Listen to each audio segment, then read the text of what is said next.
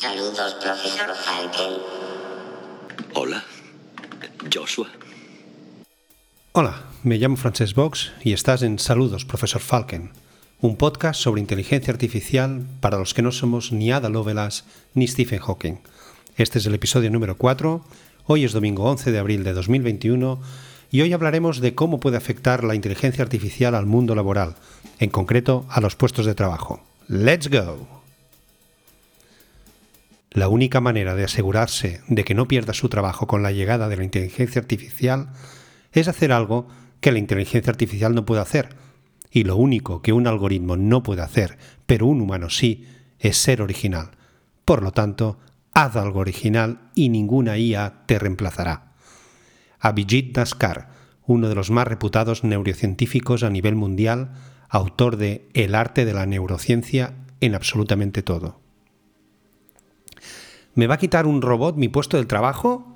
Esta es una de las búsquedas más realizadas en Google. De hecho, hay una web llamada willrobotstakemyjob.com, os la dejo en las notas del programa, donde ponéis una profesión o puesto de trabajo y os dice el porcentaje de probabilidades de que desaparezca en pos de un robot. Según algunos estudios, por allá al 2030, la inteligencia artificial habrá sustituido más de 40 millones de puestos de trabajo en los Estados Unidos. Hoy en día ya tenemos sistemas que en unos minutos hacen el trabajo que a una persona le costaría horas. Los robots, máquinas autónomas ya están sustituyendo a las personas mediante los cajeros automáticos, peajes en las autopistas o incluso los servicios de atención al cliente mediante los chatbots. Pero ninguno de los ejemplos que acabo de mencionar tiene por qué estar englobados dentro de una estrategia de inteligencia artificial.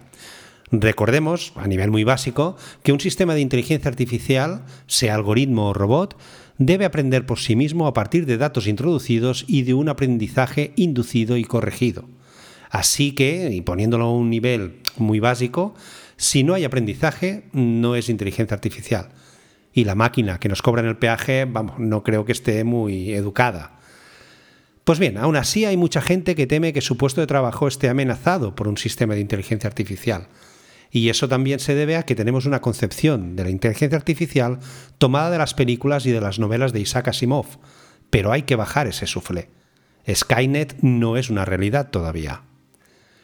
Si bien es cierto que algunas aplicaciones de inteligencia artificial pudieran o pudiesen acarrear la pérdida de puestos de trabajo, llamámosle humanos, por hacer las mismas tareas en mucho menos tiempo y sin descanso, y además sin salario, ni vacaciones, ni bajas eh, de enfermedad, bueno, eso va. Todo sistema de inteligencia artificial, como he dicho antes, se basa en el consumo y proceso de datos y en el aprendizaje a base de que alguien revisa y corrija estas predicciones. ¿Y quién le proporcionará esos datos a la IA? ¿Quién recogerá, transformará y unificará esos datos? ¿Quién corregirá los resultados del algoritmo para que aprenda de sus errores? Pues tú, o tú, o incluso tú. Asumo aquí que solo me escuchan personas humanas, claro. Con toda la revolución industrial se han eliminado ya no tanto puestos de trabajo, sino profesiones en sí. Pero esas nuevas tecnologías han comportado la aparición de otras profesiones o el mejoramiento de las existentes. Así que lo que hay que hacer es lo que siempre se ha dicho, renovarse o morir. Y no hay que esperar que un algoritmo nos quite el empleo o nos obligue a reinventarnos. ¿Cuántas empresas han tenido que reorganizar los flujos de trabajo debido a la pandemia? ¿Cuántos restaurantes o bares que nunca se habían planteado el servicio a domicilio y no tenían ni una página web con el menú han tenido que adaptarse? Es un tema de acción de reacción, acción y reacción. Ante un cambio en nuestra zona de confort, hay que adaptarse y tal vez salir de ella. Sí que es verdad que en ciertos empleos pueden estar en riesgo, como los conductores de ciertos transportes. En algunas ciudades de España, por ejemplo, ya hay metros sin conductor, puestos en cadenas de montaje y los que implican muchas tareas administrativas y repetitivas, pero eh, tampoco tanto a un nivel como creamos. Seguramente el teléfono eliminó puestos de trabajo de mensajeros y carteros. Servicios como Spotify o Apple Music causaron pérdidas en la venta de CDs y cuántas tiendas de venta de discos, bueno, ahora el vinilo porque eh, gracias a los hipsters, pues bueno, pues se ha, digamos, reanimado, pero cuántas tiendas de música, de CDs, de, de discos han desaparecido en los últimos años. Las últimas generaciones de móviles, con sus cámaras cada vez más perfectas, han causado la caída de ventas de cámaras fotográficas digitales, quienes a su vez causaron pérdidas en el sector de las cámaras reflex de toda la vida tradicionales cuando aparecieron. O sea, al fin y al cabo es una cadena que viene sucediendo desde hace muchísimos años. Tomemos, por ejemplo, el caso de la industria del automóvil. Por mi trabajo como consultor he visitado muchas plantas de montaje de automóviles tanto el fabricante final, los llamados OEM, Original Equipment Manufacturer, como los que suministran componentes a estos, los llamados tiers. Pues bien, os sorprenderíais de la cantidad de tareas en las cadenas de montaje que las realizan personas y no robots en ese mundo. Y estoy hablando de plantas que he visitado como la de Renault en Valladolid o la de Jaguar Land Rover en Birmingham, es decir, marcas punteras. Así que, aunque el lugar de trabajo no requiera de una fuerte carga intelectual y sea repetitivo, aunque es el más susceptible de ser sustituido por una inteligencia artificial, como una cadena de montaje en una fábrica de automóviles, tampoco quiere decir que tenga que pasar. ¿Y qué pasa con profesiones como la de escritor, periodista en prensa escrita, artistas como pintores o escultores? Mm, sí, ahora existen algoritmos que generan textos, pintan cuadros y todo eso que parecen hechos por una persona. Pues bien, la clave de la frase anterior es parecen.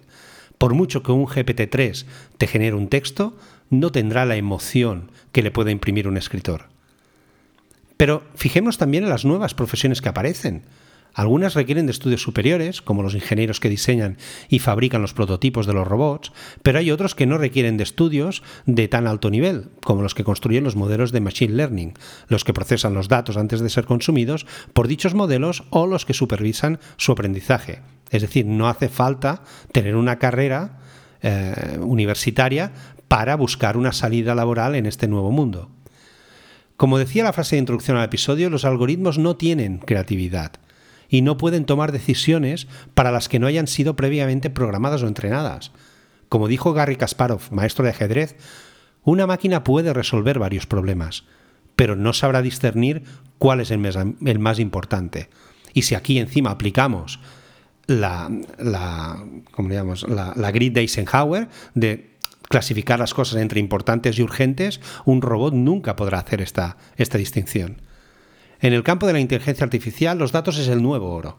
Todos los proyectos de inteligencia artificial se basan en modelos predictivos estadísticos, es decir, en modelos que a partir de una cantidad ingente de datos estadísticos hacen una predicción de lo que puede pasar en el futuro como por ejemplo una marca de ropa puede analizar el comportamiento de compra de los últimos X años para confeccionar su próxima colección, decidiendo pues qué tejidos, qué tallas, qué si los jerseys de cuello redondo, de pico, eh, cuántos, eh, o sea, cuál es la cantidad, el volumen de jerseys, siguiendo el ejemplo, a producir. O como un, supermercado puede analizar miles y miles de hábitos de consumo de sus clientes para decidir, por ejemplo, cuándo pone a hornear el pan para que su finalización coincida con los momentos en que la gente normalmente va a comprar el pan. Así, cuando tú entras en el supermercado, aunque no seas consciente de que vas a comprar pan, pero normalmente lo haces a esas horas, hay ese olor de pan recién ordenado, horneado, y eh, bueno, pues aunque no tuvieras ganas, vas y lo compras. Pero incluso con estos sistemas ya entrenados, luego te viene una pandemia y la gente deja de comprar maquillaje porque total, si no voy a salir de casa y si lo hago será con mascarilla, o para qué comprar trajes y corbatas si trabajo desde casa. Pues bien, ahí se requiere de alguien para que reeduque a esos modelos, los que habían previsto pues cuáles serían las nuevas tendencias de maquillaje o eh, qué tipo de trajes se iban a llevar. Como he dicho antes, los modelos de inteligencia artificial sustituirán aquellas tareas que son repetitivas, pero eso no quiere decir que nos quedemos sin trabajo, sino que podremos dedicarnos a esas tareas que requieren de una visión humana y que antes no teníamos tiempo porque estábamos a tope con las tareas repetitivas. En recursos humanos, por ejemplo, un modelo de inteligencia artificial puede hacer un barrido inicial de todos los currículums recibidos, que en algunas campañas de reclutamiento pueden ser cientos o miles, y eso permitirá a los reclutadores centrarse más en las entrevistas, en conocer y analizar mejor a los candidatos. O en ventas, un modelo predictivo de inteligencia artificial puede ayudar a los comerciales a identificar mejor los mejores prospects para así centrar sus esfuerzos en ellos. Los modelos predictivos nos ayudarán en tareas que puedan ser predecidas porque se han analizado datos históricos, pero esos mismos modelos no podrán reaccionar ante lo imprevisto. Un modelo de IA y esto es un ejemplo cierto, puede predecir que la gente que pide un préstamo un miércoles, por la mañana, por ejemplo, tiene más probabilidades de devolverlo a tiempo pero no sabrá cómo reaccionar si de pronto los bancos deciden abrir los domingos, porque no tendrá datos históricos donde basar sus predicciones. Trabajos que impliquen un pensamiento estratégico tampoco estarán amenazados. Los algoritmos pueden solamente calcular las probabilidades y resultados previstos de las opciones que están valorando. Solo pueden proporcionar posibles escenarios, pero a, raíz de lo que decía Gary Kasparov, no serán capaces de decidir entre una opción más arriesgada, que promete una mejor recompensa, o una más segura, pero con una recompensa menor. Los humanos somos por naturaleza mejores en determinar los beneficios futuros y los riesgos de nuestras acciones. Podemos sopesar pros y contras aún sabiendo que nunca tomaremos la opción perfecta. Y sí, seguro que veremos muchos supermercados automatizados, sin nadie que nos atienda, y con modelos predictivos de IA para saber qué ofrecer a los clientes y cuándo. Pero también seguro que mucha gente preferirá tal vez caminar un par de manzanas más para ir a una tienda de barrio donde conversar con alguien. Y pensemos también en las nuevas probabilidades que se abren a profesiones existentes. ¿Quién hubiera dicho que uno o una licenciada en matemáticas tendría trabajo en un periódico? Pues bien, La Vanguardia, uno de los principales periódicos de España, hace unos años fichó a Gloria Castellví, una licenciada en matemáticas, para analizar el Big Data recopilado por el periódico y por su web para extraer información relevante que ayude en su trabajo a periodistas, canales de distribución y ventas. Busca patrones de lectura, cómo podrían ser las diferencias entre las noticias leídas desde un dispositivo móvil o desde un ordenador en diferentes momentos del día, para así adaptarse a las situaciones y necesidades del lector en cada momento. Pero además de todo esto, de mejorar puestos de trabajo que existen actualmente o de proponer nuevas salidas laborales a, licenciados o digamos a carreras o profesiones ya existentes, la inteligencia artificial y su alimento principal, los datos, han traído una serie de nuevas profesiones, siendo las más destacadas las siguientes. La primera, Big Data Engineer o ingeniero de Big Data. Esta gente repara la, infraestructura de Big Data para ser analizada por los científicos de datos. Son ingenieros de software que diseñan, construyen e integran datos de diversas fuentes y administran ese Big Data. Luego escriben consultas complejas sobre eso, se aseguran de que sea fácilmente accesible, que funcione sin problemas y que su objetivo sea optimizar el rendimiento del gran ecosistema de datos de su empresa. Se centran más en el diseño y en la arquitectura, en preparar ese big data, ese gran repositorio de datos que luego otras profesiones, otros lugares de trabajo que vamos a ver, se encargarán de extraer. El segundo sería el data scientist o científico de datos. Su trabajo consiste en extraer conocimiento a partir de los datos preparados por el ingeniero anterior para poder responder a las preguntas que se le formulen. Estos datos son, como he dicho antes, los preparados por el ingeniero de datos mencionado anteriormente, con lo cual el data scientist explota lo que ha preparado el ingeniero.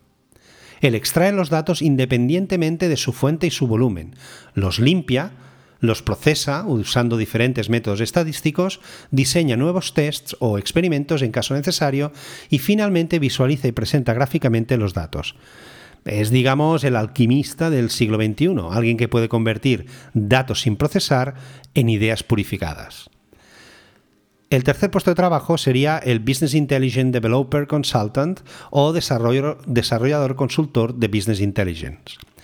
Son expertos en datos, un poco como el data scientist anterior, que interactúan más estrechamente con los actores internos de una empresa para comprender las necesidades de informes y luego recopilar requisitos y diseñar y crear soluciones e informes para la empresa. Es decir, también trabajan con Big Data, también los limpian y los preparan y también ejecutan consultas para hacer presentaciones de resultados, pero siempre con una, digamos, orientación empresarial en esos resultados.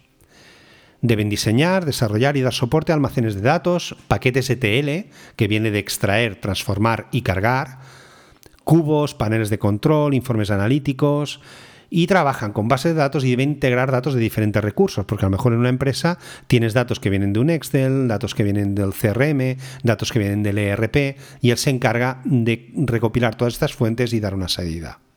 También usa los datos para detectar y reconocer tendencias comerciales. Es decir, no solo te dice, mm, por ejemplo, pues qué producto o en qué región has tenido menos ventas, sino que analiza todo lo que ha pasado para incluso indicarte el por qué.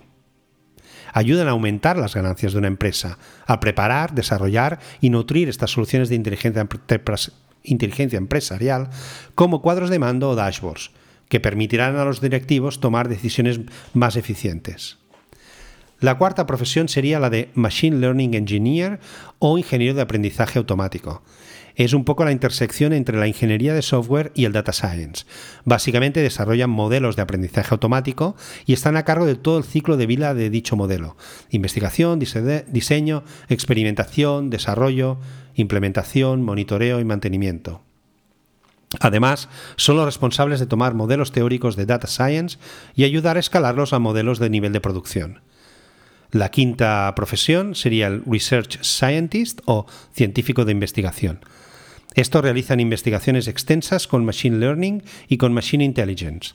La diferencia es que la Machine Intelligence es una tecnología que combina el Machine Learning y la inteligencia artificial para que el algoritmo aprenda a trabajar proactivamente. Un Research Scientist tiene experiencia en matemáticas aplicadas, estadística, deep learning o aprendizaje profundo, que es como el machine learning, pero usando redes neuronales, sería, digamos, el siguiente, el siguiente paso al machine learning y la misma machine learning. Normalmente los que desempeñen este trabajo tienen un doctorado en matemáticas o en ingeniería informática. También es necesario conocer PLN, procesamiento del lenguaje natural, y Reinforcement Learning o entrenamiento por esfuerzo, que es un área del Machine Learning basada en un sistema de prueba y error que resulta clave para alcanzar objetivos operacionales. De todos los puestos de trabajo, este es el que requiere de una mayor formación académica. El sexto puesto de trabajo sería el AI, Artificial Intelligence Data Analyst o analista de datos de inteligencia artificial. Son profesionales de datos con experiencia en su organización que pueden consultar y procesar datos, proporcionar informes y resumir y visualizar datos ayudan a las personas de toda la empresa a comprender consultas específicas con informes y cuadros específicos. Sin embargo, no se espera que traten con el análisis de grandes datos, ni se espera que tengan los antecedentes matemáticos o de investigación para desarrollar nuevos algoritmos para problemas específicos. Es muy parecido a lo que hemos visto antes del Business Intelligence Consultant. Simplemente eh, agarran los datos, los preparan y los presentan de cara a la empresa. El Artificial Intelligence Engineer o ingeniero de IA se encargan de construir y probar modelos de inteligencia artificial. Deben ser capaces de moverse entre el desarrollo tradicional de software y las necesidades únicas del aprendizaje de la inteligencia artificial. También navegan entre los espacios de sus redes neuronales y los valores de negocio que dichas redes proporcionan. Es básicamente como el Machine Learning Engineer que hemos visto antes, pero con redes neuronales en lugar de Machine Learning, trabajan con Deep Learning. Y la última, eh, digamos, profesión eh, aparecida con la inteligencia artificial serían los Robotic Scientists o científico en robótica. Son básicamente los que construyen y programan los robots. Suelen tener un máster en robótica, ingeniería de software o ingeniería en general. Así pues, para dos o tres de estos trabajos sí que hace falta un doctorado o máster, pero para otras posiciones solo hace falta tener una mente analítica y realizar algunos estudios, pero que no son de nivel universitario.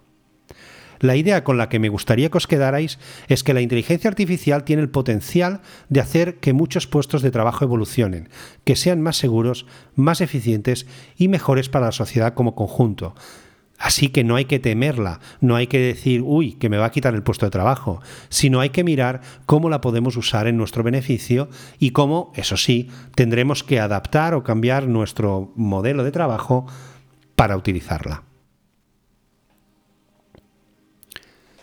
Y bueno, llegamos ya a la sección de noticias y aplicaciones de la inteligencia artificial. Al final he decidido fusionar las dos secciones porque al fin y al cabo muchas de las noticias que leo son nuevas aplicaciones. Hoy voy a destacar cuatro aplicaciones eh, barra noticias. La primera sería la de dar visibilidad a la salud mental. Ana Freire es ingeniera informática y finalista del Premio Avanzadoras 2021, premio concedido desde hace siete años por el periódico online 20 Minutos y la ONG Oxfam Intermón, y que tiene como objetivo visibilizar a las mujeres que construyen un mundo más justo e igualitario. En este caso, Ana Freire es la impulsora del proyecto STOP, Suicide Prevention in Social Platforms, prevención del suicidio en plataformas sociales. Este proyecto usa la inteligencia artificial para recopilar datos anónimos de redes sociales y extraer perfiles demográficos, de actividad o de comportamiento asociados a diferentes problemas mentales como la depresión, las tendencias suicidas o los trastornos de la conducta alimentaria. A nivel algorítmico, el sistema busca cómo se expresan algunos aspectos que los psicólogos preguntan en sus consultas. Por ejemplo, pueden estimar si un usuario tiene insomnio, si su actividad en redes no cesa durante unas horas al día. Pueden medir también el apoyo social que esa persona recibe por las interacciones con otros usuarios. Gracias a los patrones extraídos, lanzan en las redes campañas dirigidas a usuarios que encajan con estos perfiles de riesgo. Muestran el teléfono de la esperanza o el teléfono de prevención del suicidio por temas éticos y legales esta intervención es muy complicada, pero gracias a Stop pueden hacer llegar un teléfono de ayuda a usuarios totalmente anónimos, pero que encajan con un perfil que estimamos de riesgo. La siguiente noticia es que una inteligencia artificial ha creado nuevas canciones de Kurt Cobain, Jimi Hendrix, Amy Winehouse y otros miembros del Club de los 27. Esta noticia me la pasó Juan Vargas, arquitecto colombiano de profesión, pero entusiasta del Machine Learning y de Python. Está intentando unir esos dos intereses en proyectos de urbanismo. Estaremos atentos a lo que este crack eh, logre. Pues bien, el Club de los 27 es una denominación que engloba a los músicos que perdieron la vida a esa edad. Entre ellos se encuentran Kurt Cobain, Jimi Hendrix, Jim Morrison, Janis Joplin y Amy Winehouse. Pues bien, para poner el foco sobre los problemas mentales de los músicos, la organización canadiense Over the Bridge ha creado nuevas canciones de algunos de estos cantantes usando inteligencia artificial. El programa usado, llamado Magenta, fue empleado ya por Sony para hacer una nueva canción de los Beatles y funciona analizando las canciones de los artistas, transformando el tono y el ritmo en un código digital que a través de un sintetizador se puede usar para recrear una canción. Cada canción es el resultado del análisis de unas 30 canciones de cada artista a través de un programa de IA, centrándose en las melodías vocales, las progresiones de acordes, los riffs y solos de guitarra, los patrones de batería y las letras. Dejando temas éticos y de propiedad intelectual aparte, sería una manera de seguir exprimiendo la popularidad de un cantante una vez desaparecido. Si la gente va a conciertos donde el artista es un holograma que recrea a un músico desaparecido, también habrá gente que pague por una canción que podría ser de Jimi Hendrix, o no. La siguiente noticia es, eh, bueno, bastante futurista, en cierto modo. Es precox, predecir cuándo se va a cometer un crimen. ¿Os acordáis de la película Minority Report con Tom, Tom Cruise? Iba a decir Tom Hanks. En ella, unos mutantes con la capacidad de ver el futuro son usados por una unidad policial de precrimen, pudiendo arrestar a criminales antes de que cometan el delito. Pues bien, esto con la inteligencia artificial y con pocos, digamos, escrúpulos, ya es una realidad. Según una noticia aparecida en el diario ABC, por un lado tenemos a la policía suiza que de forma experimental está usando un modelo de IA orientado al robo en domicilios y destinando más patrullas a las áreas donde supuestamente se cometerán delitos basándose en los resultados de sus modelos de IA. Sus resultados son por el momento bastante pobres y en realidad tampoco existen investigaciones científicas que evalúen si empleando inteligencia artificial puede predecirse con exactitud un comportamiento, no solo una tendencia, según el estudio de un grupo. Como he dicho antes, la IA no se lleva muy bien con la improvisación y los humanos somos bastante impredecibles a veces. Pero eso le dio igual al sheriff de Pasco, Florida. Este Harrier sucio del siglo XXI aplica un algoritmo a personas con antecedentes penales para arrestarlos antes de que puedan reincidir. Obviamente la cosa se le fue de las manos en poco tiempo, arrestando a padres por el supuesto crimen de sus hijos, haciendo registros sin órdenes judiciales, arrestos indiscriminados y hasta una demanda por inconstitucionalidad, además de la discriminación de minorías raciales y de discapacitados. También oí en, un podcast, creo recordar, que eh, se utilizó un algoritmo de inteligencia artificial para intentar, digamos, saber a partir de las fotografías de una persona si esa persona era un criminal o no. Entonces, bueno, se creó un modelo y se le inundó con fotografías, tanto de personas eh, anónimas que nunca habían hecho nada malo, digamos, como con fotos de criminales. Con lo cual, bueno, el modelo de inteligencia artificial empezó a analizar esas fotos y luego empezó a sacar conclusiones.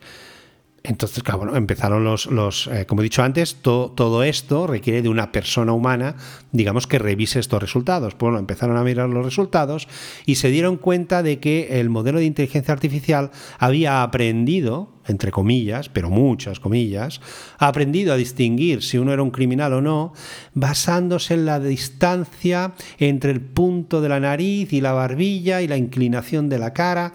Claro, cuando fueron un poco a analizar el por qué sacaba esas conclusiones, se dieron cuenta de una cosa. Todas las fotos, o sea, lo que estaba analizando, esa distancia entre la nariz y la barbilla y el ángulo de la cara, era para ver si la persona o la foto estaba sonriendo o no. Claro, ¿qué había pasado? Todas las fotos de las personas inocentes se habían sacado de Facebook, LinkedIn y redes sociales. Es decir, fotos en las que normalmente, cuando te haces una foto para estos sitios, estás sonriendo pero las fotos de los criminales se habían sacado de los, de los libros de fotos mm, que les hacen cuando les arrestan. Y vamos, excepto un par o tres que pueden estar un poco tocados de la azotea, normalmente esta gente no sonríe en esas fotos. Con lo cual ya tenemos un modelo que ya viene sesgado por el, digamos, la manera o los datos que le proporcionamos. Por eso es tan importante en la inteligencia artificial tanto los modelos como la gente que trabaja y que proporciona dichos modelos. Me la ha hecho llegar Chus Naharro, que entre otras muchas cosas es la madre de un blog y un post sobre gadgets para los más frikis. Id a redllenando.com para echarle un vistazo. Eso sí, os advierto que por su culpa el presupuesto familiar se os verá tocado. Pues bien, según Vanity Fair, chus, no te hacía yo leyendo esto, a principios de este año L'Oreal presentó Perso, un sistema de inteligencia artificial que representa lo último en personalización de belleza. Se trata de un dispositivo que analiza la piel del usuario, realiza una evaluación ambiental, permite introducir preferencias respecto a la textura de la crema o los problemas que más les interesa tratar, manchas, arrugas, y a partir de estos datos crea un producto totalmente personalizado. También el diseñador suizo Givaudan Fragran, Fragrances, el francés no lo mío, ha creado una herramienta que ayuda a los perfumistas a crear fragancias proponiendo posibles combinaciones a través de Machine Learning.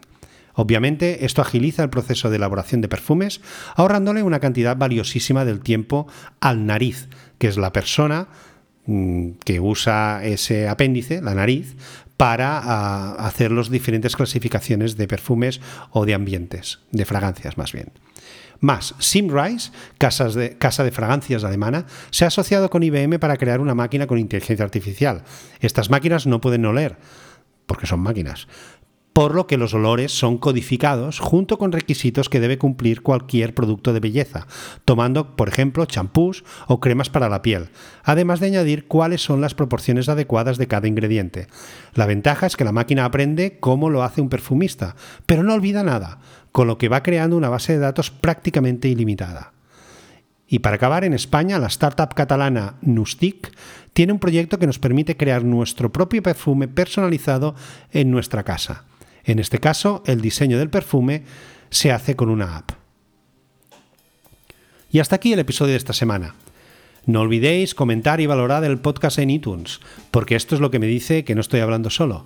En breve tendré lista la página web donde además de escuchar los episodios podréis dejarme vuestros comentarios y sugerencias. Y nada más, nos oímos la próxima semana donde hablaremos de los GPT-3 y repasaremos las figuras de Alan Turing y de Ada Lovelace. No os olvidéis de ser felices, algo que los robots no pueden hacer por mucha inteligencia que tengan, al menos de momento.